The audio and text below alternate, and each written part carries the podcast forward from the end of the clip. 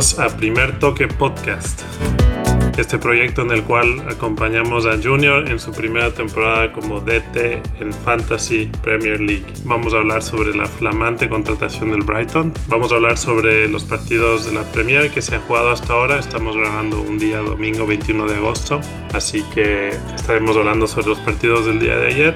Repasaremos también el equipo de Junior, obviamente, y estaremos dedicándole un tiempo a analizar posibles cambios que se vengan y también, obviamente, viendo cómo, cómo, están, cómo les está yendo a nuestros guerreros de primer toque Fútbol Club.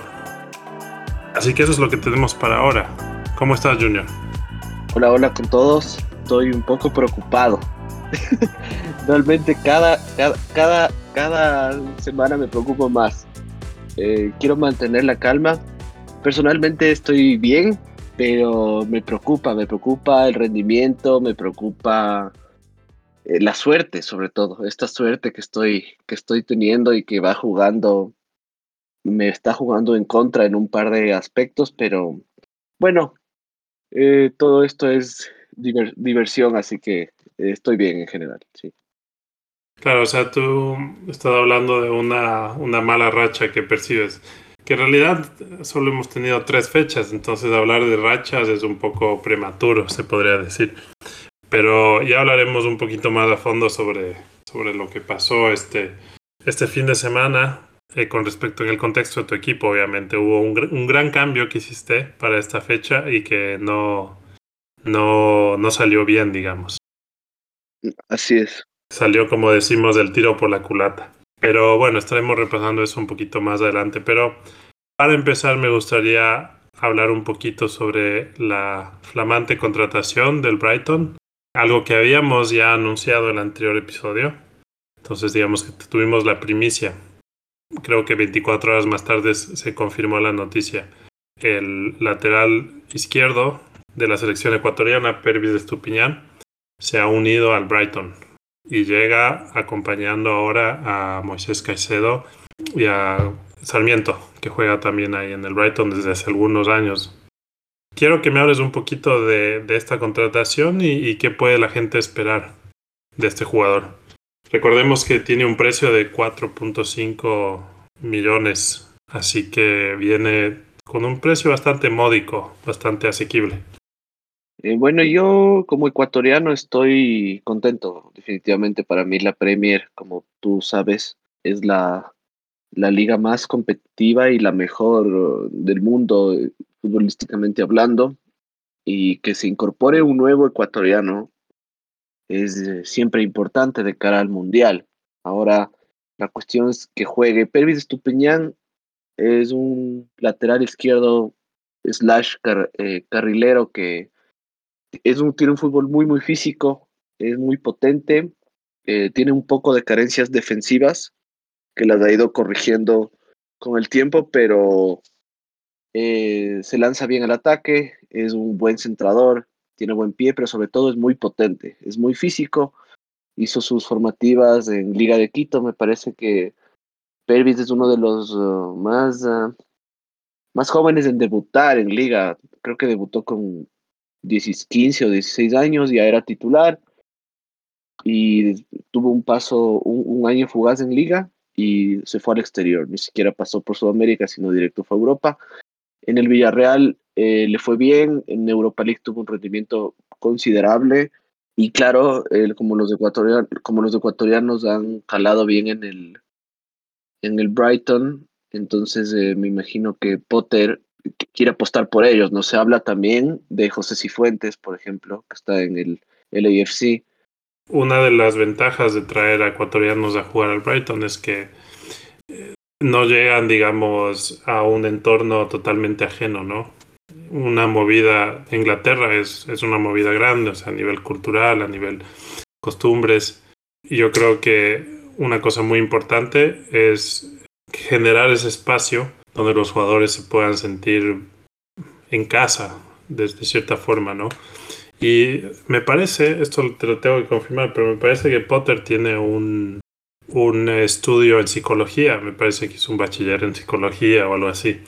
Entonces, no me parece muy, muy loco pensar que, que, tal vez esto es algo planeado, ¿no? Que, que toda la estructura a nivel contratación del Brighton como que se vuelca a esto, ¿no? no solo traer un jugador porque es, no sé, buen, bueno a nivel eh, futbolístico, sino también porque tiene un perfil que se encaja un poco a lo que ya tienen armado en el equipo. Pero bueno, Pervis tiene mucha experiencia ya en, en, la Liga Española. Me parece que juega ahí desde el 2015 y obviamente en el Villarreal desde el 2020. Como tú decías, gran participación en la Europa League que, que la ganó contra el United en la final. En el año, ¿cuándo, ¿cuándo fue? El 2021 me parece. Sí. Y también una muy buena participación en, en la Champions. Recordemos que Villarreal eh, les, le eliminó a, al Bayern. Así es.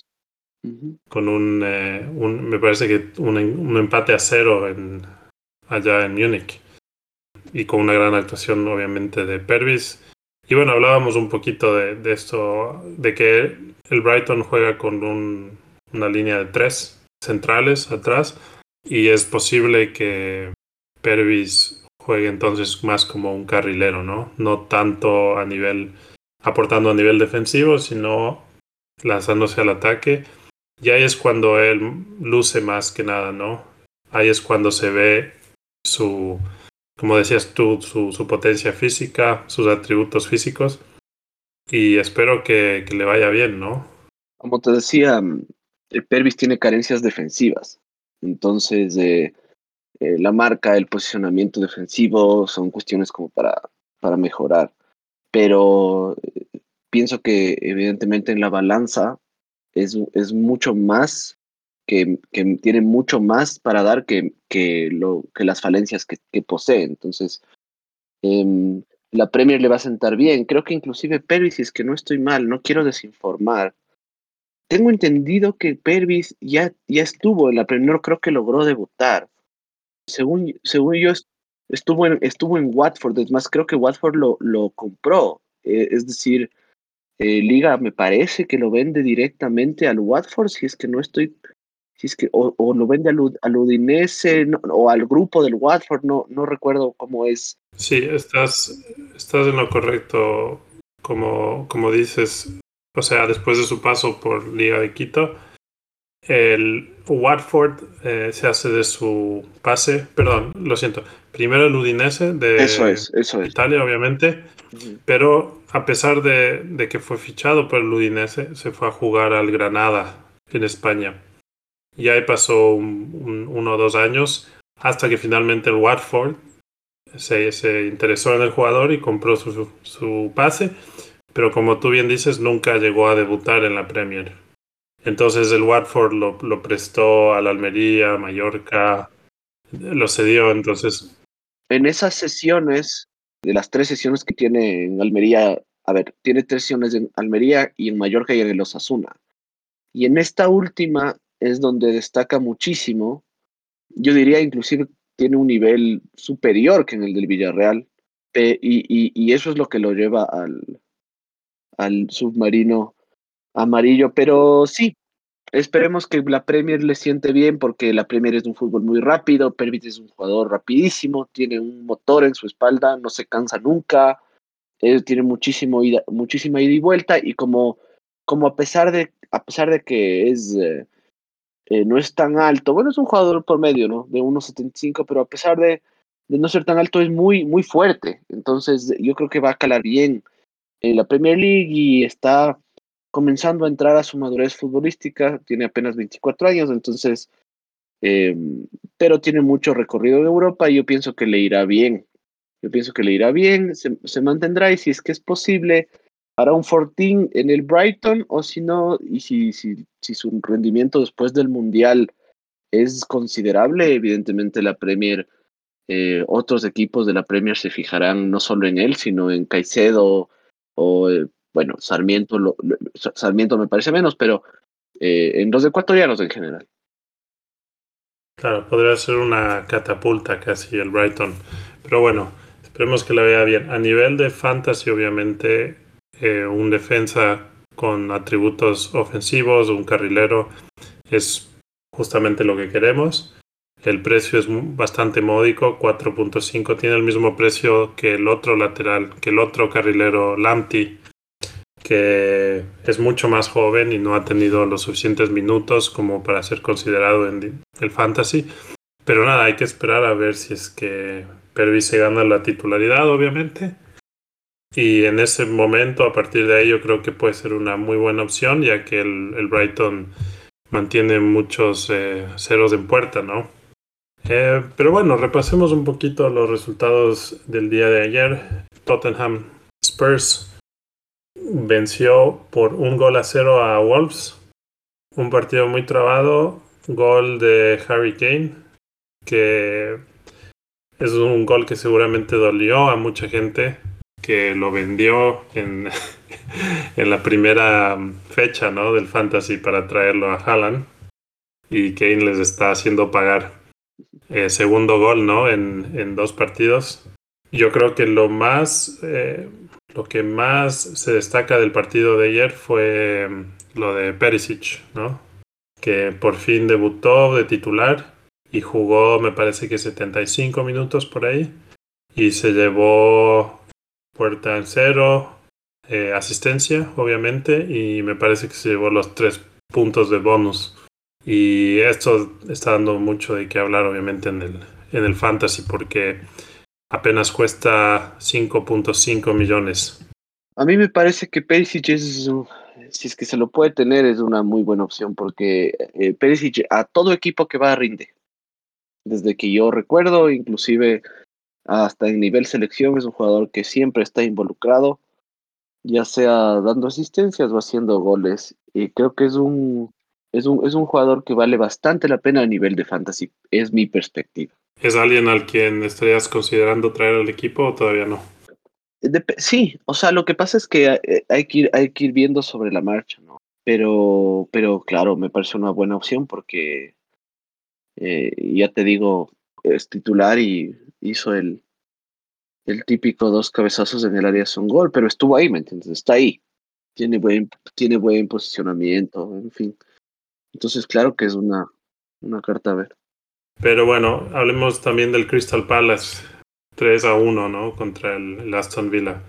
¿Tú crees que tú crees que se le está acabando la la mecha al técnico del Villa? O sea, no sé si se le está acabando la mecha, pero es que el Villa siempre ha sido un equipo difícil de dirigir, es un equipo con mucho altibajo. Bueno, pero el Palace no está mal, o sea, tampoco hay que desmerecer vi, vi las highlights del partido y, y realmente el, el, Crystal Palace está haciendo una revelación y me parece bien. Eh, no sé si perdiendo la mecha, pero siento que es un entorno y un, tiene un, equipo no muy, no muy fácil de, dirigir. Pero veamos, Gerard como jugador fue un genio, igual que, que Lampard, pero los dos están ahí en esta, en este tipo de equipos que son un poco irregulares. Claro, ¿será que les falta experiencia también? Sí, por supuesto, de hecho, de hecho que les falta experiencia. Son todavía jóvenes en el tema de la dirección técnica, pero lo que sí quiero decir es que yo, una de las cosas que disfruto más en, el fútbol, tal vez en mi vida, es ver cómo le hacen goles a Dibu Martínez. O sea, para mí es un, es un placer increíble ver cómo le hacen goles a él realmente es, es, es, de los jugadores más insoportables que yo he conocido en toda mi, o sea, no he conocido, que he visto en toda mi vida. Realmente es, es de cuando, cuando Saja hace el gol de penal y lo queda bien espectacular. O sea, que, ¿cómo no vas a amar la Premier? O sea, ¿cómo no vas a amar? Pero en, en, en realidad atajó el... Pues claro, claro, lo atajó, lo atajó, pero con, con el típico boquilleo, ¿no? Evidentemente, con el típico boquilleo. Claro. Y lo, lo, curioso es que, claro, a nivel fantasy, la tajada de él le valió muchos puntos. Claro. Entonces creo que al final hizo como 10 puntos en total, pero obviamente sin, sin haber... Eh... Sin el clean sheet, claro. Pero sí, muy controversial lo que estás diciendo porque sé que hay gente que nos escucha en Argentina y, y, por ahí no les guste mucho. Ya, o sea, pero es que tienen que entender, está, está perfecto. Me pueden odiar o insultar si quieren, o sea, está perfecto, pero tienen que entender lo que es para un no argentino verlo a, Martínez o sea, tapar. Es insoportable, es, es insoportable. Es, es un jugador, es un jugador horrible. O sea, es buen arquero, eh, tiene, tiene la titularidad de la selección asegurada, pero es un jugador insoportable. O sea, es casi igual de insoportable que Jerry Mina, solo que, claro, como en esta vez salió ganando él, claro, la gente ya dije, va, ah, qué bien, cómo le hicieron, cómo, cómo lo boquilló y todo, pero ya en todos los partidos es terrible. O sea, todos los partidos verlo es insoportable. O sea, métete al arco y tapa y nada más. Claro. O sea, tú, tú crees que. Pero, ¿tú, crees que esa personalidad que a ti obviamente te parece insoportable sea justamente lo que le hace un arquero que haya ganado la titularidad, digamos, en el, en el Vila y en la selección argentina? Es como que a veces se necesita un jugador así, ¿no? Sí, sí, claro, o sea, es parte de, es parte de, es un jugador muy, muy de calle, Martínez, o sea, es, es el típico boquillero, el típico, el típico arquero que juegas del barrial, o sea, es una persona que, claro, de cualquier manera eso le ha contribuido porque personalidad tiene, ¿no? Evidentemente tiene personalidad y, y se la cree, y eso también a veces, a veces hace que, que tu rendimiento, rendimiento inclusive mejore. Pero sí, claro, puede ser una de las, puede ser una de las razones por las que Argentina, que es un, un equipo férreo siempre, eh, necesita un arquero de ese estilo. Claro, claro, obviamente. Y hablando de arqueros, vamos a pasar ahora al siguiente partido que se jugó Everton contra eh, Nottingham Forest. No sé si viste que Henderson, el arquero de Nottingham Forest, estuvo tapando con una gorra. Hace mucho tiempo que no veía yo eso. Parecía, ¿tú te acuerdas de los supercampeones eh, Benji Bryce? Benji Bryce, claro. Benji Bryce, ah, ahí estaba en el arco. Y sabes que no le fue mal. Tuvo un par de tapadas bastante, bastante buenas, un, un quemarropa también que, que tapó. Y, y el Everton está en problemas, ¿no? se salvó del descenso la anterior temporada, pero tal vez esta sea la temporada en la que se va en picada. Y como hablábamos, ¿no? También un técnico joven, Lampard. Lampard, así es. ¿Será que le falta un poco de, experiencia para manejar un equipo como el Everton? Es que eso, eso es lo que te digo, el Everton es un... El Everton, el Aston Villa, son equipos complicados de dirigir. Eh, tienen mucho altibajo y son irregulares. Entonces, eh, los dos están metidos en un problema para mí, pero eh, quiero volver a lo que dices del arquero con la gorra. O sea, para los que no sepan, aquí en Ecuador eso es hasta hace unos, o sea, eso es súper común. Es más, creo que eh, creo que Vanguera sigue tapando con gorra, que es el arquero que ahora está en, creo que Vanguera está ahora en el Delfín de, de la ciudad de Manta, pero igual Ceballos tapaba con gorra, Cristian Mora tapaba con gorra. Son estos de arqueros que eh, siendo de noche o de día tapaban con gorra. Eh, y recuerdo también, porque también creo que también tenían sponsors en la gorra, como, ya, como vieron que usaban gorra, entonces aprovechaban y, y eh, si es que no, si es que no me creen, vayan y busquen, pongan en YouTube, Máximo Vanguera se queda dormido y van a ver del arquero que ah, van a ver del arquero que estoy hablando. Justo eso te iba a decir, que para la gente que no, no sabe mucho de fútbol ecuatoriano, por ahí lo conozcan a Banguera de, de un par de, de, memes que salieron a raíz de lo que Banguera se quedó dormido en uno de los partidos, ¿no? Y no había quien lo despierte, tipo se quedó tendido en el piso. Espectacular. Y me parece que. Espectacular. Me parece que el, el, el árbitro está ahí parado esperando que se levante para sacarle la tarjeta roja. Y el tipo no se levanta. Salían hasta memes, en su momento salían hasta memes eh, donde ponían a, a, Jigglypuff, el Pokémon este que te hace dormir, y le rayaba la cara. Eh, sí, sí, eso recorrió el mundo y precisamente ahí lo pueden ver con gorra. Otro, otro fun fact que me haces acordar, eh, que, que me haces acuerdo ahora es que ¿Recuerdas tú este arquero de Hungría, me parece que es, que tapa con calentador, pero con calentador así de, de algodón? De los calentador de los que usa mi, usaba mi profesor de educación física eh, en el colegio. así igualito, que parece un poco más y parece pijama. Exacto, exacto, de esos que son así súper flojos y que cuando se mojan te quedan marcadas las rodillas, ¿me entiendes? Así No, sabes que no he visto. Me tienes que pasar el video. No, no, se llama Gabor Kirali. Es un exfutbolista y, claro, era, era portero. Si lo ven, ahorita pueden poner, pueden buscarlo como arquero Hungría calentador o lo que sea y van a ver lo que les digo. Es un, es un tipo que tapa con su kit de arquero normal y con las medias y todo, pero entre las medias y su camiseta tiene un calentador de literalmente lo que tú estás diciendo, del profesor de educación física. Claro, de, algodón. Pero sí, eh, me haces acordar de un montón de, cosas. Y tenemos que dedicar un episodio solo a hablar de estas cosas, ¿no? Porque em, el folclore futbolístico da para, da para mucho. Y también el otro día estaba viendo unos videos sobre el fútbol argentino que me, me hacían descoser de la risa. Así que sí hay que dedicarle tiempo a eso. Pero moviéndonos hacia el siguiente partido, el Fulham contra, contra Brentford. Partidazo, gol de último minuto. Y, o sea, Fulham es el, mejor equipo de la Premier para mí. O sea, el más divertido ver cómo juegan, por lo menos, ¿no?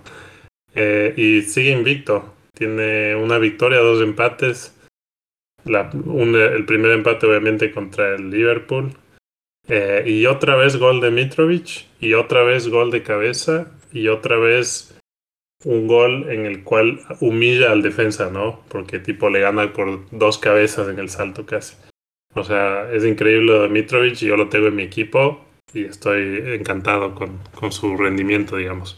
Y fue gol, o sea, fue gol de ganar el partido porque fue el último minuto. Claro. Claro, con el último minuto. O sea, para mí este partido fue el partido de los, de los delanteros eh, de bajo precio. Porque tanto Mitrovic como Tony marcaron gol. Se les anuló un gol por offside. Y Tony está en 7.1 millones y Mitrovic en 6.6. Así que eh, son una ganga, digamos. y están bastante bien. Así que seguro Ali para tomar en cuenta, pero obviamente, o sea, ni se molesten en traer defensores del Fulham ni del Brentford porque son malísimos. Les hacen goles siempre. Claro. Y les hacen siempre goles. Y, y Mitrovic es el, es el goleador de la Premier. Debe estar, sí. A, ver. Sí, sí, claro. tiene, tres, goles. con tres goles. Junto con Moreno y Zaha, me parece. Sí, Zaha creo que también tiene tiene tres con, con eh, Rodrigo Moreno, así que sí, o sea, increíble lo de, lo de Mitrovic, así que alguien que deberían tener eh, sin duda en cuenta. Pero muy buen partido nos regalaron ambos equipos y, están dando de qué hablar. Obviamente el Brentford que venía de, de humillar al United. El siguiente partido que estuvo en, que está en la lista es el Leicester contra el Southampton.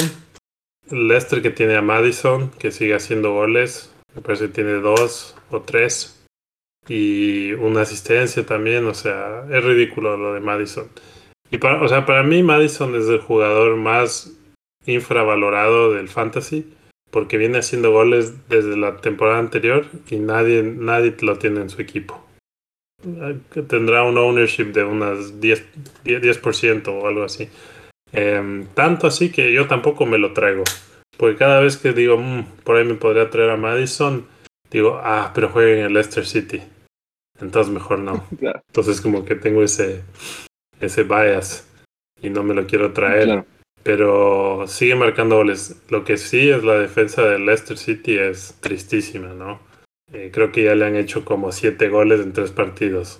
Sin Casper Schmeichel es como que se desarmó totalmente. Pero ojo con Adams, ¿no? Doblete el Southampton. Sí, y un gol de tijera, el segundo me parece.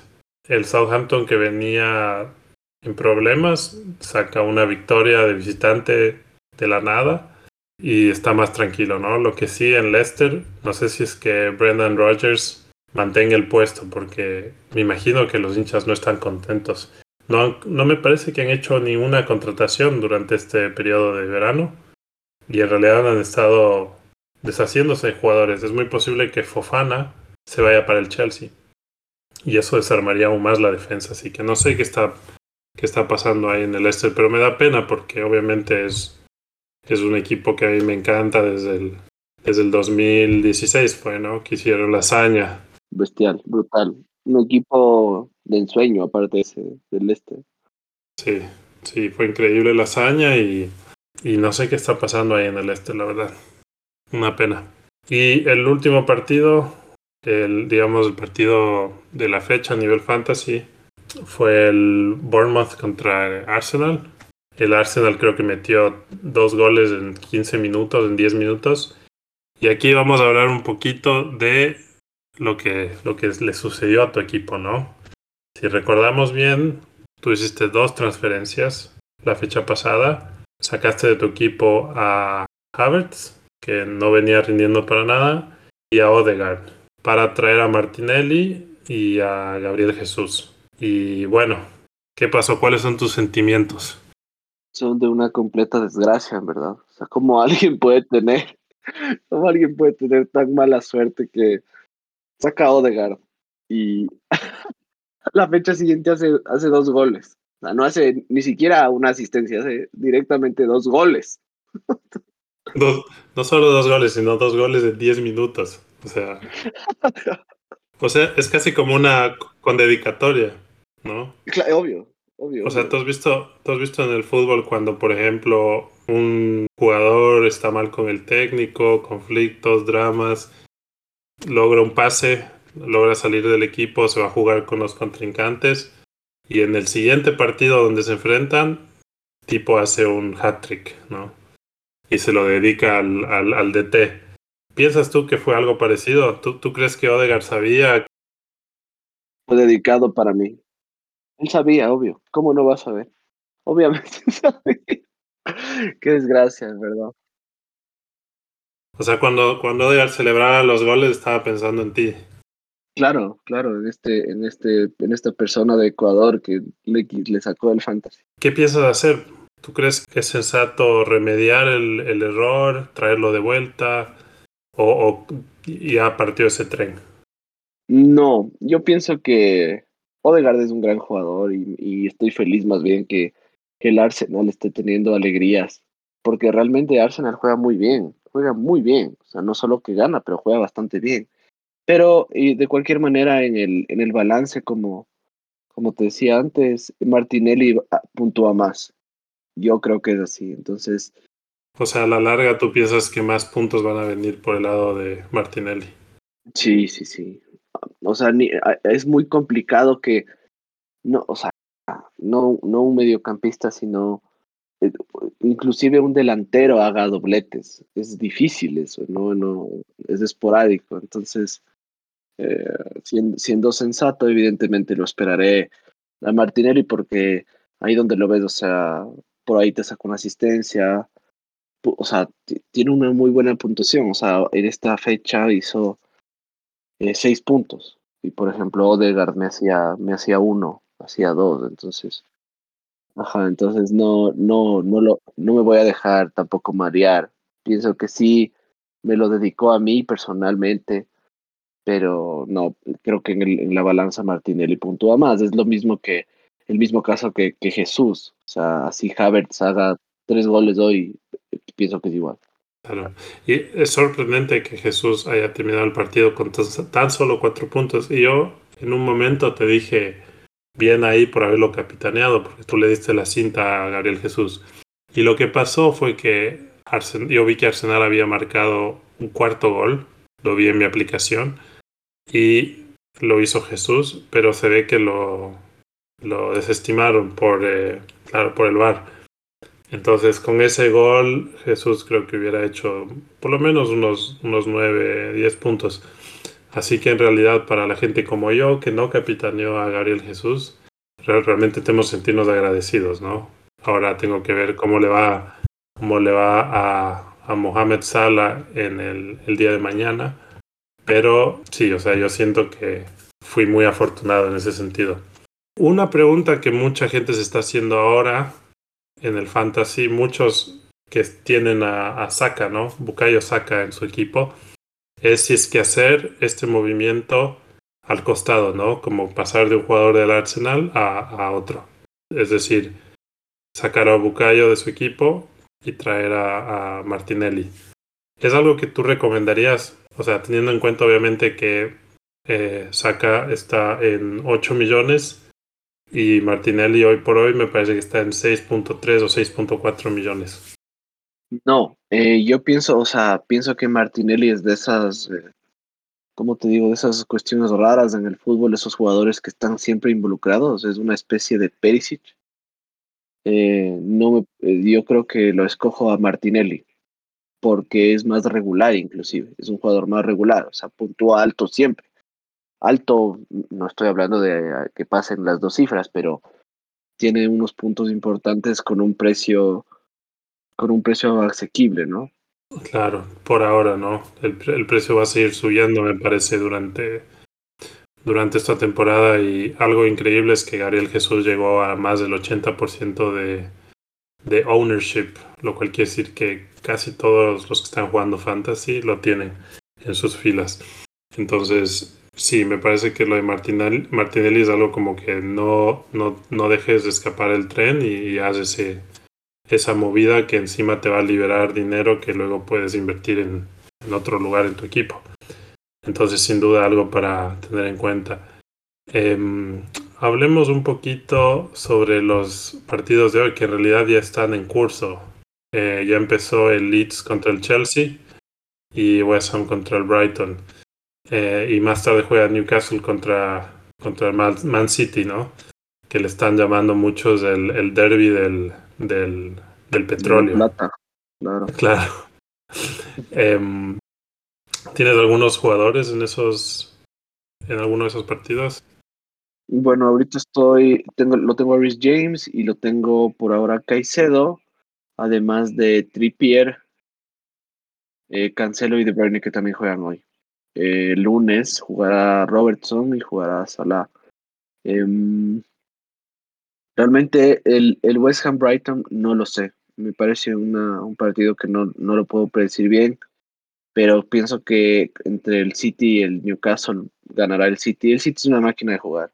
Eh, realmente me parece que el único que le va a hacer calor en este año es, de, es del Arsenal, porque está claro que Liverpool, el Liverpool no está, no está muy bien.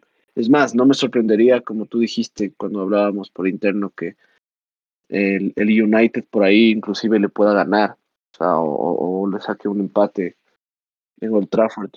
El problema es que el United obviamente llega en una crisis, la, la, más grande de su historia, se podría decir, o por lo menos la más grande de los últimos 30 años. Pero Liverpool, en cambio, llega con una crisis de lesiones, ¿no? Eh, obviamente Darwin Núñez fuera por tarjeta roja, o sea, está totalmente defenestrada esa plantilla. Y no me sorprendería que que el United por lo menos saque un punto, ¿no? Pero obviamente el Liverpool eh, es el gran favorito y, y Salah es, Salah. Mo, Salah llega y le das dos chances y te hace dos goles. Entonces va a estar interesante el partido más que nada por el lado de la, de la narrativa, digamos, ¿no? Fuera, más allá del fútbol, ¿no? De la, de la narrativa, porque obviamente si es que al, Liverpool le va mal, ya se puede ir despidiendo del, de la liga prácticamente ya se puede ir despidiendo y eso abre espacio para un Chelsea o como, como bien decías un Arsenal eh, e incluso por qué no un, un Sports de, de, meterse ahí e intentar ir por esa segunda posición no que, que de repente se ve ahí libre. Esta temporada me parece que está súper interesante porque si tú te pones a ver los equipos que ascendieron creo que todos tienen por lo menos una victoria. Nottingham Forest ganó, la Fulham ganó esta fecha y el Bournemouth me parece que ganó la primera fecha también. Entonces están demostrando que, que, se lo toman muy en serio esto de estar en la Premier. Y luego tienes equipos como el Newcastle, como el West Ham, que están dando pelea para intentar sacar esos cupos de Europa, ¿no? El Leicester no le está yendo muy bien. Tú sabes que el Leicester siempre ha estado ahí rondeando por el, por el quinto, sexto lugar, cuarto lugar.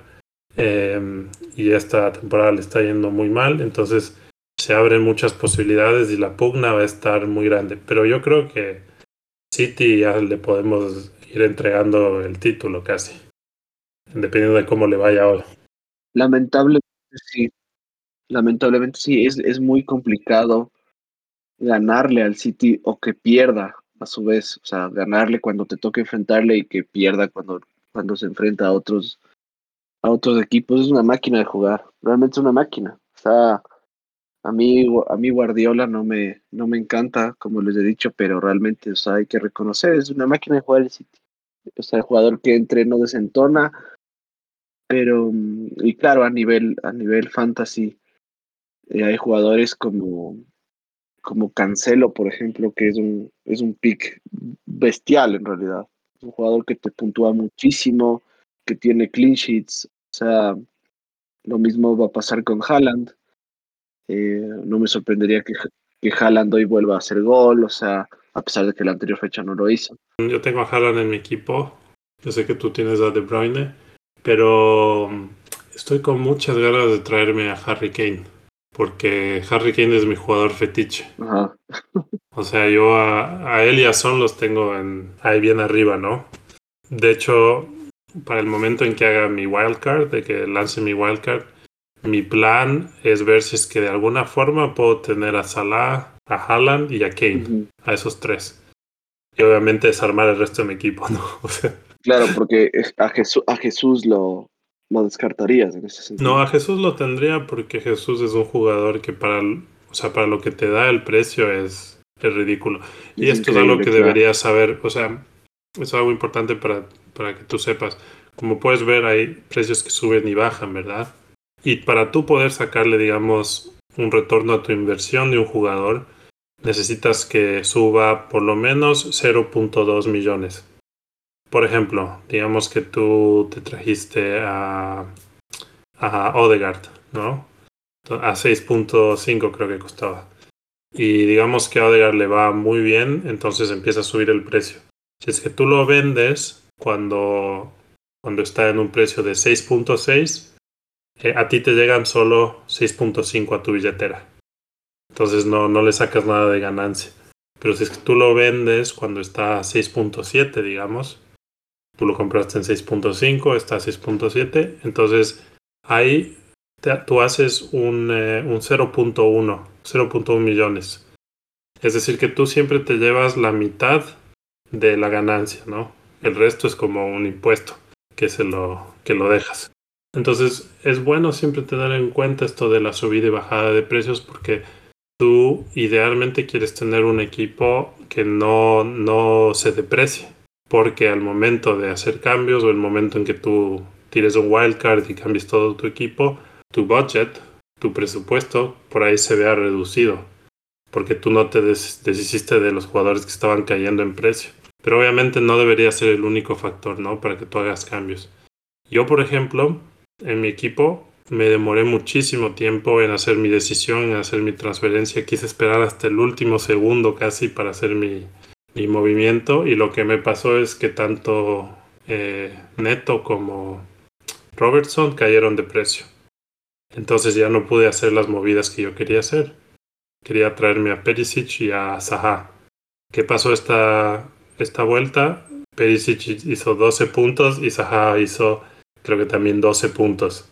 Entonces me, estoy que me quiero matar.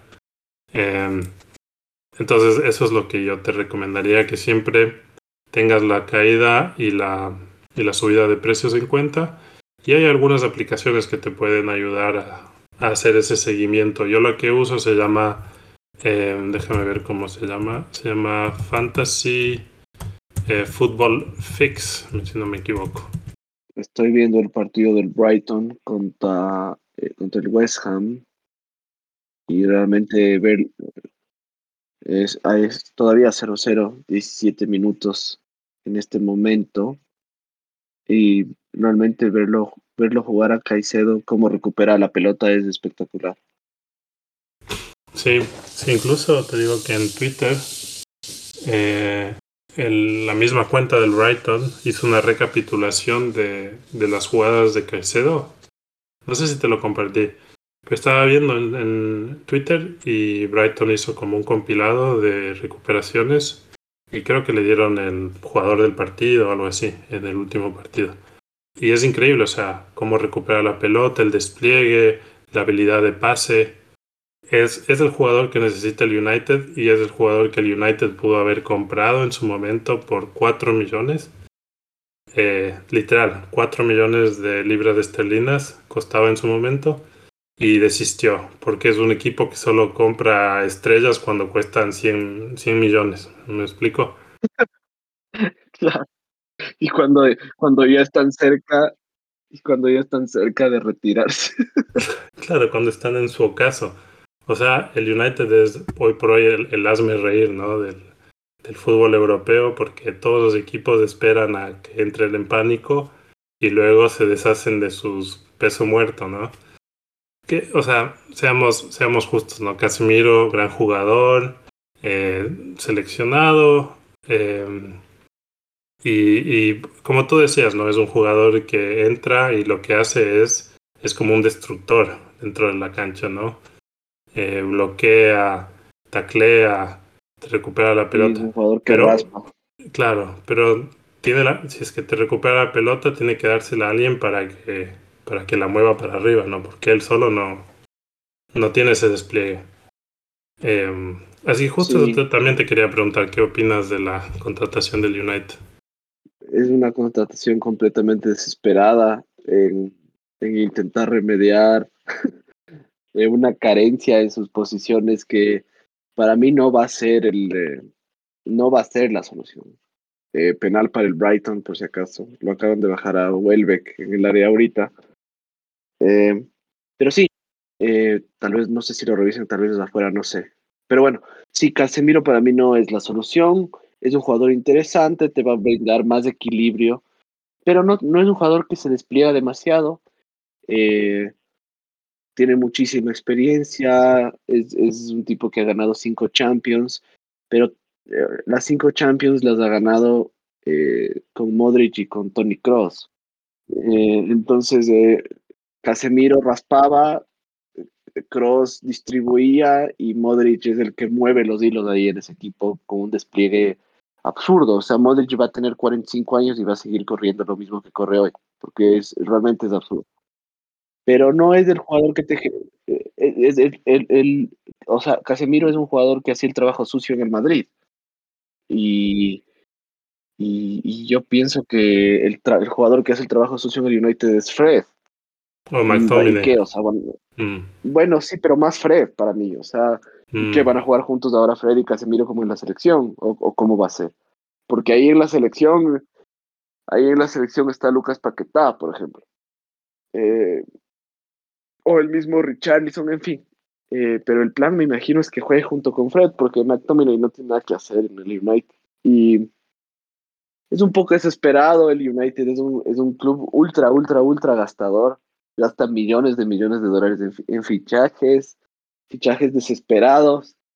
¿Saben una estadística que en los últimos 10 años del United ha gastado un billón, un billón de dólares en fichajes?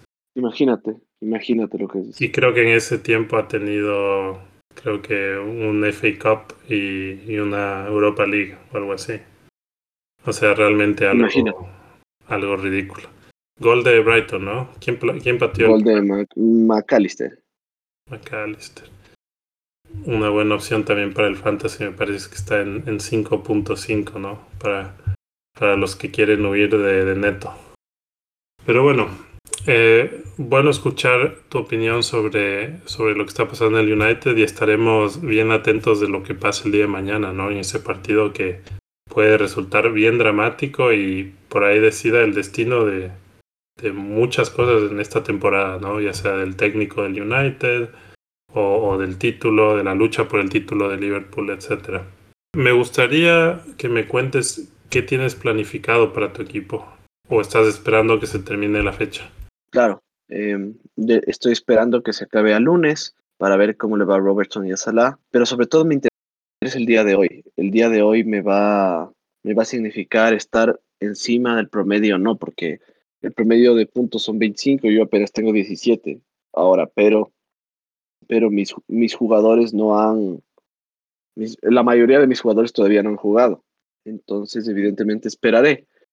Esperaré y veré qué puedo hacer. Pero yo te digo, estimo, estimo que, que el único cambio que podría aventurarme a hacer es el de, dependiendo de cómo va, evidentemente, el lunes, es el de, el de Robertson. O sea, si Robertson puntúa como sigue puntuando, se va a la calle. claro. Pero, ¿sabes cuál es el problema? Es que Robertson, la próxima fecha, juega contra el Bournemouth en, en casa. Y como, como Bournemouth ya le van haciendo como, como ocho goles entre el City y el Arsenal, es una decisión complicada sacar a Robertson, ¿no? Pero como tú dices, no hay ¿cómo era que escribiste en Twitter el otro día? No hay jugador indispensable, ¿no? Solo jugadores útiles. Exacto. hay jugadores útiles, no indispensables, exactamente. Exacto. Entonces, siguiendo esa filosofía, por ahí rueden cabezas al final de esta fecha. Sí, sí, sí, sí. Pero como tú dices, de hay que ver las fechas, hay que ver el calendario, y, ver, realmente ver qué pasa. Eh, el Bournemouth es un, es un buen fixture para el Liverpool. Bueno, por ahora para todos los equipos. Entonces, eh, entonces habría que analizar. Quería ver cómo va la mini liga. Como saben, tenemos una mini liga con premios. Pueden encontrar el código en, en Twitter, en, nuestra, en nuestros episodios también, en la descripción. Incluiré el código. Por ahora, yo estoy en primer lugar lo cual me conviene mucho porque así no voy a tener que, gastar en premios. en segundo puesto tenemos a, a Frank Espinosa que estuvo, terminó primero la fecha anterior. Tenemos nuevas personas aquí en el top 5. Veo a Inti Yace, Ardila Castañeda, Arsenal Bogotá, amigo colombiano. Y también tenemos a Daniel Ramírez con su equipo FPL Costa Rica. Así que como puedes ver tenemos gente de, todo lado, ¿no? De Latinoamérica. Ya tenemos 40 personas en la mini liga. Todavía está abierta la inscripción, así que compartan el código con sus amigos o no lo compartan, así tienen más chances de ganar y estaremos atentos, ¿no? Eso es lo que tengo para hoy. Les deseo suerte a todos, que no les pase lo que me pasa a mí todas las semanas, que hagan bien sus picks y que tengan muchas clean sheets y asistencias. Eso es lo que les deseamos a todos en, en este fin de semana, ¿no? Y que estén muy bien, obviamente, y que nos sigan escuchando. Les mandamos un abrazo, un saludo cordial y hasta la próxima. Chao, chao.